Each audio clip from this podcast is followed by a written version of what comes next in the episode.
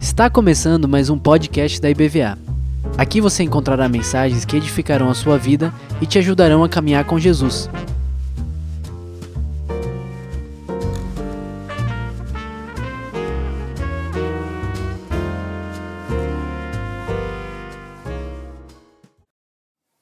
Amém. Bom dia, igreja. Graça e paz parte do Senhor Jesus. Amém. Nesta manhã de chuva, mas aqui dentro tem o calor do Espírito. Amém. Nós escolhemos a melhor parte neste dia, estar aos pés daquele que nos traz vida, daquele que se entregou por nós. Graças a Deus por isso. Eu convido você a abrir a sua Bíblia no Evangelho segundo Mateus, no capítulo 5. Mateus, capítulo 5. Nós vamos então dar prosseguimento à nossa série de estudos sobre as bem-aventuranças e os bem-aventurados. Amém. Vamos ler juntos então, Mateus capítulo 5, a partir do verso 1. Quando viu as multidões, Jesus subiu ao monte. Havendo-se sentado, seus discípulos se aproximaram. E ele começou a ensinar-lhes, dizendo: Bem-aventurados os pobres em espírito, pois deles é o reino dos céus. Bem-aventurados os que choram, pois serão consolados. Bem-aventurados os mansos, pois herdarão a terra. Bem-aventurados os que têm fome e sede de justiça, pois serão saciados, serão fartos. Bem-aventurados os misericordiosos, pois alcançarão misericórdia.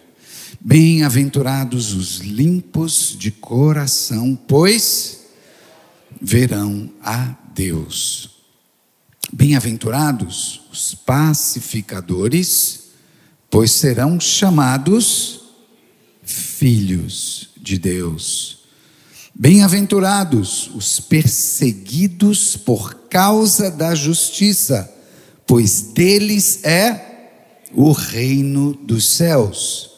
Bem-aventurados sois quando vos insultarem perseguirem e mentindo, disserem todo mal contra vós por minha causa.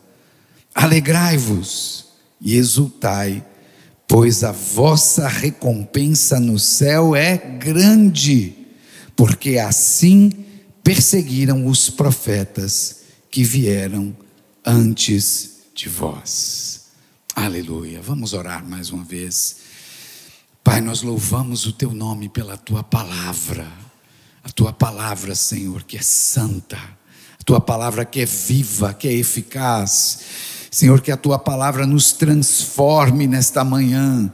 Senhor, que a tua palavra nos confronte nessa manhã. Que a tua palavra venha, Senhor, a demolir toda a fortaleza dentro de nós, na nossa mente, Senhor, no nosso homem interior. Pai, que nós possamos ser ouvintes e praticantes da tua palavra. E não, Senhor, como aqueles que ouvem e se esquecem da tua palavra e não praticam, porque sabemos, Pai, que se assim fizermos, não resistiremos às tempestades desta vida. Senhor, levanta o teu povo nessa manhã no poder do teu Espírito, segundo a tua palavra, para que possamos, Senhor, fazer a tua vontade e assim, Senhor, sermos edificados à imagem de Cristo Jesus. Pai, nós oramos para a tua glória, em nome de Jesus. Amém e amém. Amém, queridos. É, se você não estava aqui na sexta-feira, na nossa vigília, eu lamento muito, porque nós tivemos um tempo aqui muito precioso, muito especial. E na sexta-feira, na nossa vigília, o Felipe Leite, que é um dos nossos seminaristas, ele nos trouxe uma palavra bastante desafiadora. E ele lançou aqui para nós uma pergunta muito importante que eu quero ecoar, eu quero repetir aqui para nós nessa manhã, porque ela tem muito a ver com a essência desta palavra que nós estamos então nesta manhã focando. E a pergunta que nos foi feita aqui é a seguinte pergunta: Qual é a imagem que você tem na sua mente quando você é perguntado então o que é a boa vida? O que é a vida plena para você? Que imagem vem então na sua mente diante dessa pergunta?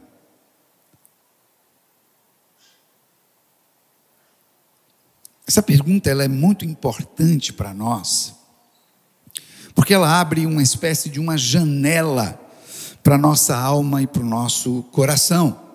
Porque esta imagem que é formada na nossa mente, ela reflete aquilo então que de fato é mais importante mais precioso para nós. E aquilo que é o mais importante mais precioso para nós, aquilo que nós amamos, é aquilo que de fato nós somos. E muitas vezes nós não atentamos para este detalhe, porque nós achamos muitas vezes que nós somos aquilo que simplesmente nós cremos ou acreditamos ou professamos. Mas na verdade nós somos aquilo que realmente possui o nosso coração. Então essa pergunta, ela gera uma imagem que é muito reveladora para a gente. Onde de fato está o meu coração? Sabe por que também que essa pergunta é importante para nós? Porque nós somos diariamente bombardeados por uma cultura que quer nos vender uma imagem do que é essa vida plena. O que é a boa vida? Então, a cultura vai nos vender diversas imagens. E essas imagens estão, essas imagens estão nos comerciais, nas propagandas, a mídia que nos cerca, todo um aparato cultural, está nas músicas, na poesia, nos filmes. E ela quer vender para nós imagens. Então, veja bem, para muitas pessoas a boa vida então é o que? É você estar bem vestido com uma roupa da moda, dentro de um carro muito bonito, muito caro dentro de uma casa muito maior do que você de fato precisa, cercado de pessoas sorridentes, é você talvez ter um corpo num certo formato. Tudo isso são imagens que ah, diariamente nos são vendidas. E o que é revelador e importante é que muitas vezes nós estamos comprando essa ideia. E aí nós chegamos na igreja, e muitas vezes estamos ainda carregando conosco esta imagem do que é de fato a plenitude de vida, o que é a boa vida. Só que a gente faz uma coisa, a gente veste essa imagem de uma roupinha gospel. Como é que é esse fenômeno? É assim, olha, eu continuo vivendo para os meus prazeres, para os meus desejos, eu continuo buscando é ter aquela casa dos sonhos, aquele carro dos sonhos, aquela imagem dos sonhos, mas agora eu boto Deus aqui dentro dessa, dessa mix de produtos aqui. Então agora eu recorro a Deus, mas para buscar a minha imagem do que é a felicidade. Vocês estão entendendo, irmãos?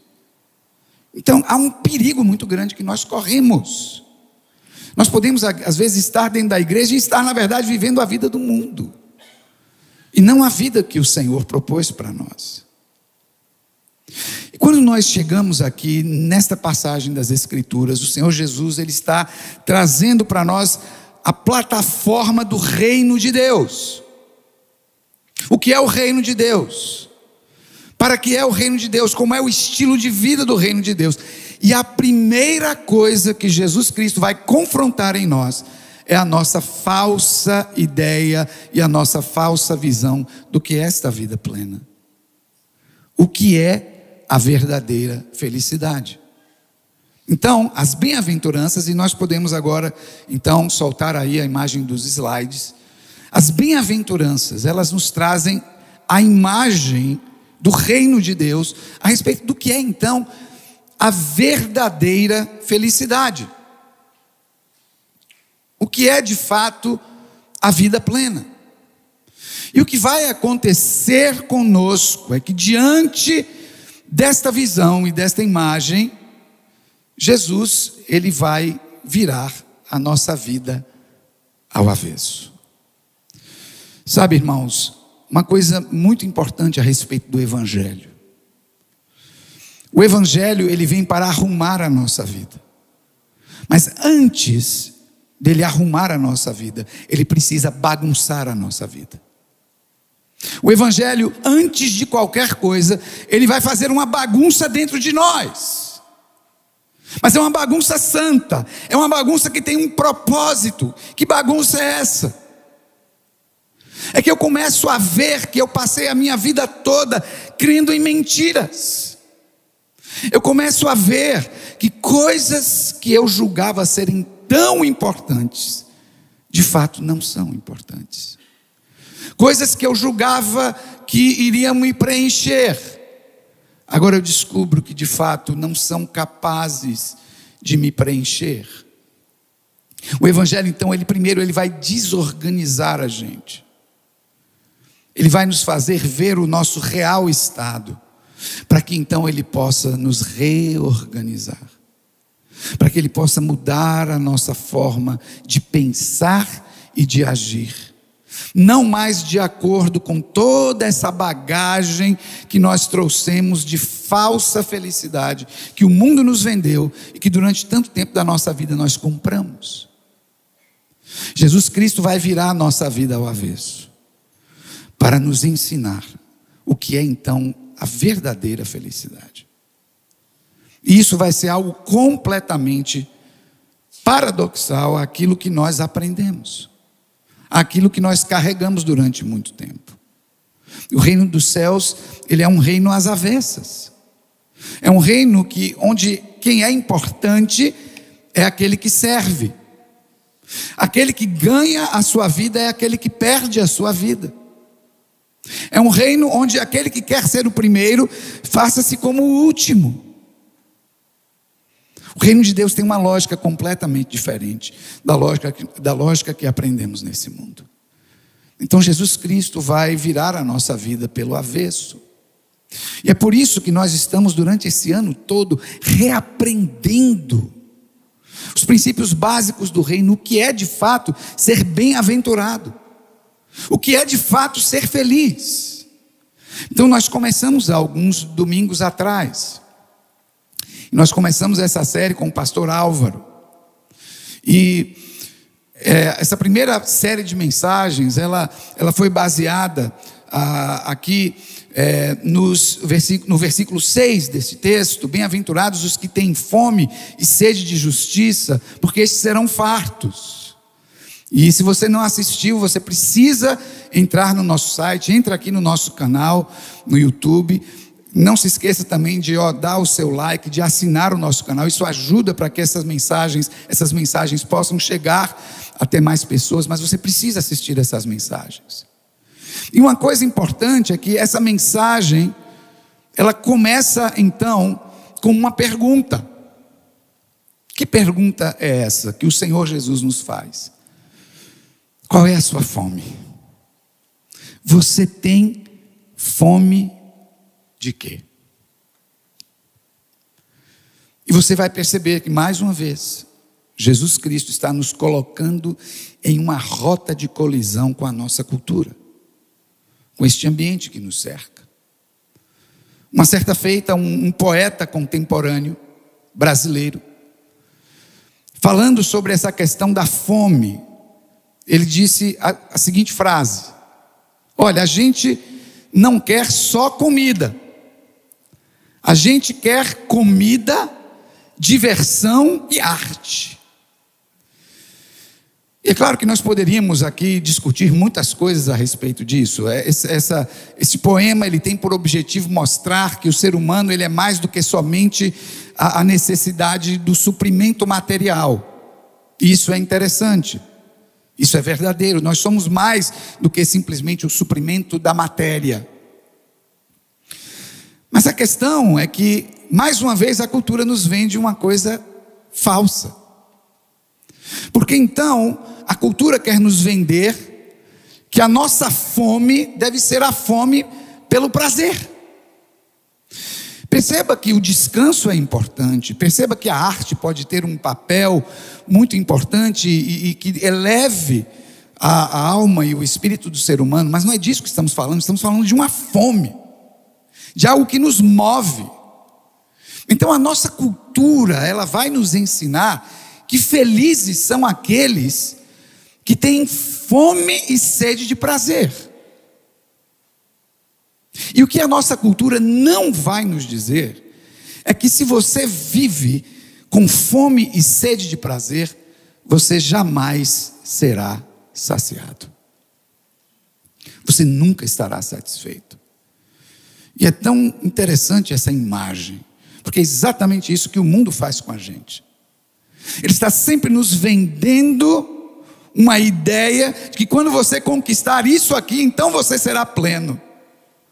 Quando a sua vida estiver cheia de prazeres, de diversão, de arte, de coisas bonitas, elegantes, então você vai ser saciado. E você descobre depois de um tempo que isso é uma mentira. Que o que a nossa cultura faz conosco é isso. É como essa imagem desse burrinho com a cenoura presa em si mesmo. E por mais que ele corra, ele jamais alcança. Então veja, irmãos, nós vivemos numa cultura cheia de prazer, de hedonismo, uma cultura autocentrada, mas onde as pessoas estão constantemente insatisfeitas. E os dados nos provam isso. Veja, por exemplo, essa pesquisa foi feita pelo Instituto Gallup, foi feita agora em 2023, essa pesquisa. E essa pesquisa ela demonstra que desde quando nós coletamos dados a esse respeito, nós vivemos hoje num período onde temos maior percentual, o maior percentual das doenças da alma e da mente. Nós vivemos em uma sociedade deprimida e ansiosa mais do que nunca antes. Isso deveria ser uma contradição, porque com tantos prazeres disponíveis, nós deveríamos viver na sociedade mais satisfeita e feliz da história. E não é isso que acontece. Porque se você tem fome e sede de prazeres, você nunca estará satisfeito. Mas felizes são os que têm fome e sede de justiça, porque eles serão fartos. Jesus Cristo veio para nos virar de cabeça para baixo. E mais uma vez, você precisa assistir a série de mensagens do pastor Álvaro para você entender essa justiça. E uma das coisas que você vai entender é aqueles que querem de fato viver uma vida reta, aqueles que de fato querem viver uma vida justa, aqueles que têm fome e sede de justiça, muitas vezes terão que renunciar prazeres, terão que renunciar ideias próprias. Mas estes serão saciados, estes serão fartos. Vivemos também numa cultura que nos diz que felizes são os que riem. E as pessoas querem o tempo inteiro projetar uma imagem de que a vida é esse grande parque de diversões, e se você não faz parte disso, algo está errado com você. Eu já contei algumas vezes aqui a respeito de uma cena que eu presenciei, muito interessante, muito reveladora. Eu tenho o hábito aqui de caminhar no, no nosso calçadão aqui na nossa cidade. E um belo dia eu estou vindo fazendo a minha caminhada, e bem na minha direção está vindo uma jovem. E ela está sozinha. E a sua linguagem corporal é a linguagem corporal de alguém que está triste e solitário. Ele está vindo, cabisbaixa, andando lentamente. Está caminhando na minha direção. Mas de repente acontece um fenômeno. Aquela jovem que vem caminhando sozinha e cabisbaixa. De repente ela tira do seu bolso o seu aparelho celular. E ali acontece uma, um fenômeno, uma metamorfose. De repente, aquela jovem é toda sorriso. Ela está sorrindo. Então, ela guarda o seu celular e continua solitária e triste. Irmãos, nós vivemos numa cultura que nos quer vender esta falsa imagem. Felizes são os que riem, ainda que o riso seja falso. E as pessoas estão o tempo inteiro buscando falsos sorrisos, muitas vezes estão encenando um sorriso quando por dentro elas estão tristes, estão solitárias, estão vazias. E Jesus Cristo, ele veio para nos virar pelo avesso. E ele está dizendo para nós que por tanto tempo nós cremos naquilo que fomos ensinados. Olha, felizes são aqueles que sorriem, por isso, mesmo que seja falso, sorria. E Jesus Cristo vem dizer para nós: bem-aventurados os que choram, porque eles serão consolados. E você precisa assistir às mensagens do pastor João Carlos a esse respeito, você entender que nós temos sim um motivo muito verdadeiro pelo qual nós precisamos, de fato, chorar, para que possamos ser então consolados pelo Senhor. Jesus Cristo veio para virar o nosso mundo de cabeça para baixo. E uma das coisas que a nossa cultura nos ensina é essa aqui. Felizes são os agressivos, os inconvenientes. Felizes são aqueles que põem o dedo na cara dos outros para mostrar quem são. Felizes são os arrogantes. Felizes são aqueles que acham que conquistam as coisas na força do seu braço. Felizes os raivosos. A todo tempo a nossa cultura nos prega essa mentira. E por isso, em todo canto que nós olhamos na nossa cultura, temos pessoas raivosas, gritando, exigindo pelos seus direitos. Os seus rostos são rostos agressivos, que não toleram aqueles que pensam diferentes de si, muito embora chamem os outros de intolerantes. Vivemos num mundo narcisista onde as pessoas projetam nas outras aquilo que está no seu próprio coração. E nós acreditamos nessa mentira. Quantas vezes estamos, por causa desta mentira, estamos crendo que seremos assim também. E quantas pessoas, até mesmo dentro da igreja, têm sido assim, raivosas, que querem gritar e se impor por meio da força. Mas Jesus Cristo vem até nós. E este será o nosso foco, hoje e na próxima semana. Jesus Cristo vem virar o nosso mundo de cabeça para baixo para dizer: olha, felizes não são os raivosos, os altivos, aqueles que se impõem por meio da força. Felizes são os mansos porque os raivosos passarão, juntamente com este mundo que passará, mas os mansos, eles herdarão a terra. Por essa razão, eu e você, nós precisamos entender o que Jesus Cristo quis dizer com isso. Então, hoje, nessa introdução, nós vamos entender então o que significa, de fato, biblicamente, mansidão. E na semana que vem, nós vamos ver a, a mansidão na prática, através de momentos específicos na vida de Jesus, em que nós vamos ver a prática da mansidão. Então, o que é mansidão? O que é essa mansidão? a qual Jesus Cristo está se referindo. Bom, em primeiro lugar, é importante nós definirmos o que não é mansidão. Porque muitas vezes estamos carregando um conceito errado. E um conceito que muitas vezes nós carregamos e que atrapalha a nossa compreensão a respeito do que Jesus está dizendo aqui, é que nós achamos que mansidão quer dizer apatia, ou que mansidão quer dizer passividade. Não, essa pessoa aí é mansa, não é? então ela não se importa com nada, ela não é capaz de agir quando é necessário se agir, ela não é capaz de lutar por algo quando é necessário se lutar. Então temos uma falsa ideia de que mansidão quer dizer apatia, mas não é isso que quer dizer mansidão. Então, o que é mansidão?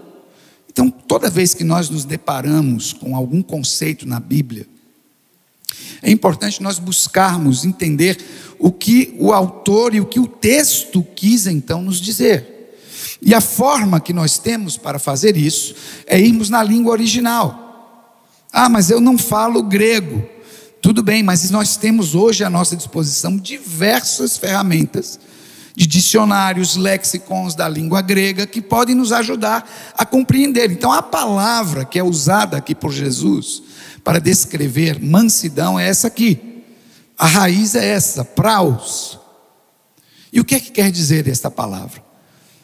quer dizer gentil e moderado.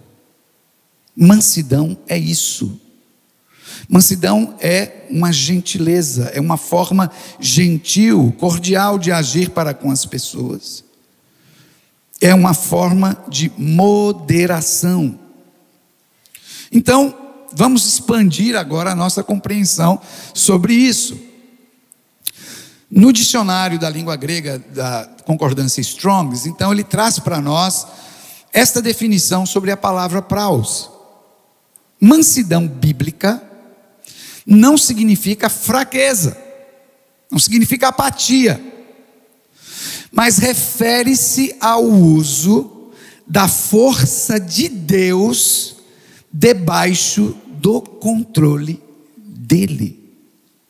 Então, uma boa imagem a respeito da mansidão é essa aqui. Mansidão quer dizer poder, força, mas debaixo de um controle, de uma vontade que é superior à sua própria vontade. Então, mansidão é quando o poder de Deus se manifesta em nossa vida, mas este poder ele está debaixo do domínio e do controle de Deus, onde este poder ele é usado para se cumprir os projetos e propósitos de Deus, e não o nosso próprio projeto pessoal. O poder de Deus derramado na nossa vida, não para que nós venhamos a nos impor às pessoas, mas para que possamos servir as pessoas de acordo com a vontade de Deus. Então, mansidão é isso, irmãos. Mansidão é poder, mas um poder que está debaixo de um controle, um poder que está sujeito a uma vontade superior à sua própria vontade. A Bíblia Brasileira de Estudos vai então também nos trazer um comentário muito interessante sobre esta palavra praus. E diz então o seguinte: que esta mansidão, que também pode ser traduzida por humildade, refere-se a uma atitude humilde e gentil para com os outros. Agora, olha que interessante isso. Determinada por uma visão correta de si mesmo. Você sabe qual é o grande inimigo da mansidão? É que nós temos muitas vezes uma imagem inflada a respeito de nós mesmos. Porque esta é a visão da nossa cultura. Vivemos numa cultura de egos inflados, onde as pessoas acham que são o seu próprio Deus. Olha, eu vivo de acordo com as minhas regras. Eu faço do meu jeito. Uma das músicas, um clássico dos anos 60, que virou uma, uma febre, é uma música que dizia isso: Olha, eu fiz do meu jeito. I did it my way. Olha, eu faço do meu jeito. Então vivemos numa cultura de egos inflados, onde as pessoas acham que são muito mais do que de fato são. E a palavra de Deus vem ao nosso auxílio. Romanos capítulo 12, verso 3. A palavra de Deus nos diz o seguinte: Porque pela graça que me é dada, digo a cada um dentre vós, que não pense de si mesmo além do que convém. Antes, pense com moderação, conforme a medida da fé que Deus repartiu a cada um. A nova versão transformadora, nessa tradução, esse texto está traduzido da seguinte maneira: Com base na graça que recebi, dou a cada um de vocês a seguinte advertência: não se considerem melhores do que realmente são. Antes, sejam honestos em sua autoavaliação, medindo-se de acordo com a fé que Deus nos deu. Então, entendemos que a mansidão, ela se refere a uma atitude humilde e gentil para com os outros, mas que é determinada por uma visão real e correta de si mesmo. Então, irmãos, qual é a visão correta que nós devemos ter a nosso próprio respeito? Tudo isso, essa visão que temos que ter a nosso respeito, ela está sintetizada, ela está plenamente expressada naquela cruz. Esta é a imagem que nós precisamos ter a nosso próprio respeito. Esta é a imagem equilibrada que nós precisamos ter a nosso próprio respeito. Que imagem é essa? Eu era um pecador condenado. Por mim mesmo, pelos meus esforços, pelos meus méritos, eu estava eternamente separado de Deus. E não havia nada que eu pudesse fazer para mudar este quadro. Mas um dia, Deus foi capaz de me amar tanto, que Ele deu o seu Filho unigênito para que eu pudesse ser reconciliado com Ele. Isso não foi por nada que eu tenha feito, não foi porque eu mereci, não é porque eu seja algo de grandioso, mas foi pela graça. E essa graça é que nos põe no lugar correto, irmãos. É essa graça que nos põe de joelhos diante de tão grande amor. Quando eu estava de costas para Deus, quando eu estava vivendo a minha vida de pecados, quando eu estava vivendo a minha própria vida seguindo e seguindo os meus próprios desejos, Deus me amou e Ele se entregou numa cruz para me perdoar e para me trazer de volta para Ele. E este amor, Ele me satisfaz completamente, de maneira que eu não tenho mais necessidade de nenhuma outra coisa. Ainda que nós passemos por perseguições, provações, eu já estou pleno, eu já estou cheio, eu já estou saciado, porque este amor, ele me sacia completamente. E é diante deste amor e desta graça que eu vejo agora, de fato, quem eu sou. Eu sou um pecador perdoado. Eu sou um pecador remido Agora eu sou filho de Deus. Mas tudo isso foi por causa da graça dele. É esta visão de mim mesmo que vai me permitir agora, irmãos, ser humilde e gentil para com os outros. Porque agora eu posso expressar para com os outros a mesma gentileza que Deus expressou para comigo, vindo ao meu encontro, sendo que eu não merecia nada. É com esta visão que eu posso perdoar o meu irmão. Que quando ofendido eu posso pagar a ofensa com o bem e não com o mal.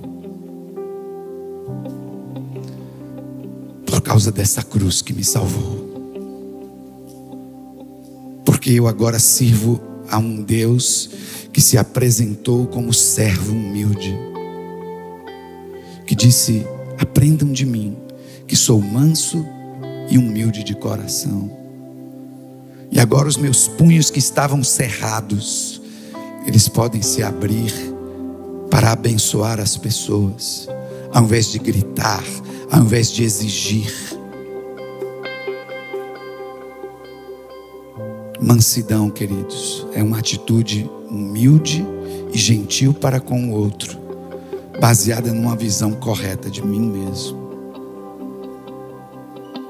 Queria que você fechasse os seus olhos agora. visão você tem a seu próprio respeito? Talvez seja uma visão inflada demais, ou talvez o contrário. Talvez você se ache uma pessoa indigna. Eu quero dizer para você: nem uma coisa nem outra. Deus amou você apesar de você não merecer o amor dele. graça dele fez com que ele se entregasse por você. E agora você pode ter uma visão equilibrada a seu próprio respeito mediante esta fé. Eu sou alguém a quem Deus amou de tal maneira que ele entregou o seu filho para morrer na cruz. E por isso agora eu sou livre para viver uma vida plena de mansidão servindo e abençoando, tratando o meu próximo de maneira gentil, ainda que diante da ofensa. Foi isto que a cruz nos ensinou. Senhor, muito obrigado. Nós nos colocamos aqui diante do Senhor porque reconhecemos Senhor, que temos muitas vezes carregado uma imagem falsa e mentirosa a respeito da vida plena, a respeito da verdadeira felicidade. Senhor, o mundo mentiu para nós, dizendo que seríamos felizes se nos impuséssemos pela força. E o Senhor vem nos dizer que os violentos, os orgulhosos, eles não subsistirão ao juízo, eles passarão juntamente com este mundo. Mas aqueles que se arrependeram do pecado, aqueles que entregaram a sua vida a Jesus Cristo, aqueles que por causa da cruz de Jesus Cristo vivem agora uma vida de mansidão, de gentil humildade, estes herdarão a terra. Senhor, nós tomamos posse desta verdade, que essa verdade liberte o nosso coração nesta manhã, que esta verdade quebre os grilhões, derrube as fortalezas na nossa mente, para que não vivamos uma ilusão, sentados num banco de igreja, mas vivendo segundo os conceitos do mundo. Senhor, o Senhor nos liberta por meio da tua palavra. Vem agora sobre o teu povo nesta manhã, trazendo sobre nós o Espírito de Cristo, aquele que é manso e humilde de coração, para que sejamos como o Senhor é, porque este é o objetivo da nossa história, Senhor é nos parecermos contigo.